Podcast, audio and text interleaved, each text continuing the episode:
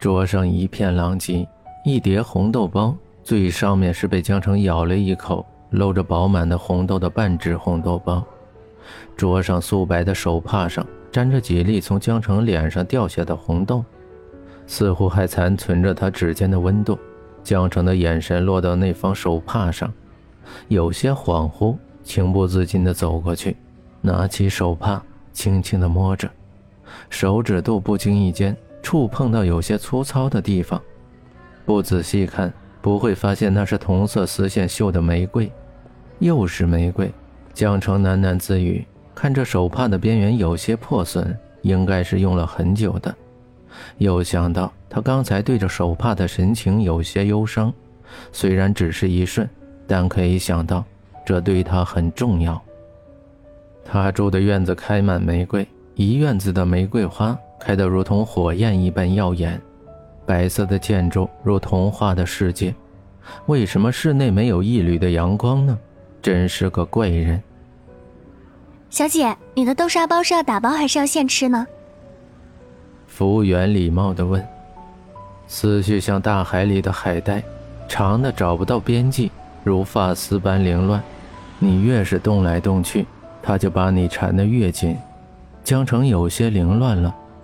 玫瑰花、忧伤的眼神、红豆包，这些到底有什么关系？为什么我问他的时候，他看上去很挣扎、很痛苦呢？打包，谢谢。江城勉强挤出一个微笑，礼貌地回答着，满心疑问的把他压得快喘不过气来。江城无精打采地拎着红豆包回到学校。许愿。淡淡的池水里，清澈见底的水流汩汩流动，充满生机。一大片玫瑰被打理的没有一根乱枝，朵朵丰硕，搔首弄姿，在微风的吹拂下轻柔地摇曳着，看得出种植者有多用心。白色的木质小屋，房门半开着，室内唯一见光的地方就是徐峰所在的桌边，一盏台灯照着半面墙。看不清他的表情，他的手握着画笔，在宣纸上一点点移动，勾勒着每一个线条，每一笔都像是勾在他心上一样。动一下，痛一下，笔下的少女调皮的笑着，手里拿着吃了一半的红豆包。六年了，五年了，思念从来没有随着时间流逝而减少，反而更加入髓。五年前。初一的徐峰用美术国际比赛的奖金买下这块地皮，建了这个房子。看到苏寒的笑容，他知道这一切都是值得的，没有什么比他更重要了。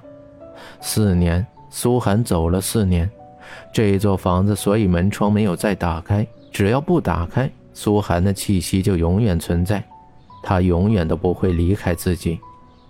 微微一笑，很倾城。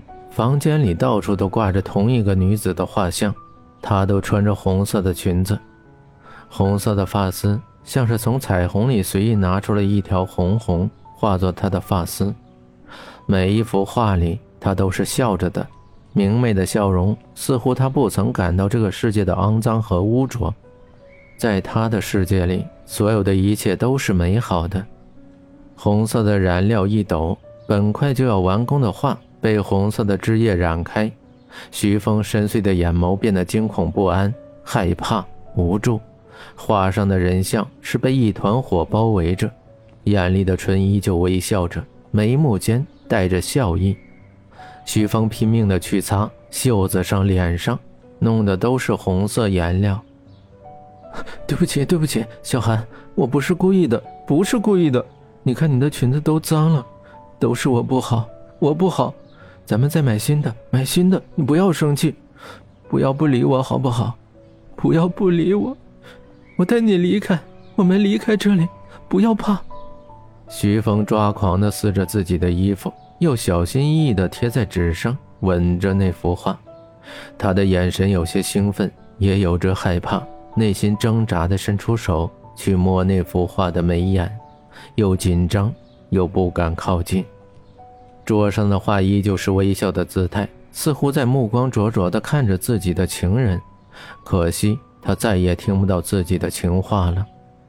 一张纸的距离，生与死的界限。世上最遥远的距离，不是我站在你面前，你不认识我，而是我们彼此相对，而我就无法抱着你。徐峰的灼热眼泪落在画上那火焰般的唇上，最终那幅画连漂亮的眉眼也被泪水涂得没有本来的面貌了。外面阳光依旧灿烂，花姹紫嫣红的开着。黑漆漆的室内，徐峰狼狈地靠着桌子躺在地上，那幅画始终搭在他的身上，就像是一个人在他的身边，再也无法被夺走。徐峰的哭声带着忏悔，带着悲伤，却始终压抑着，低得几乎听不到。也许他的哭声本来就只给一个人听。就像是他的爱永远只属于苏寒一个人一样。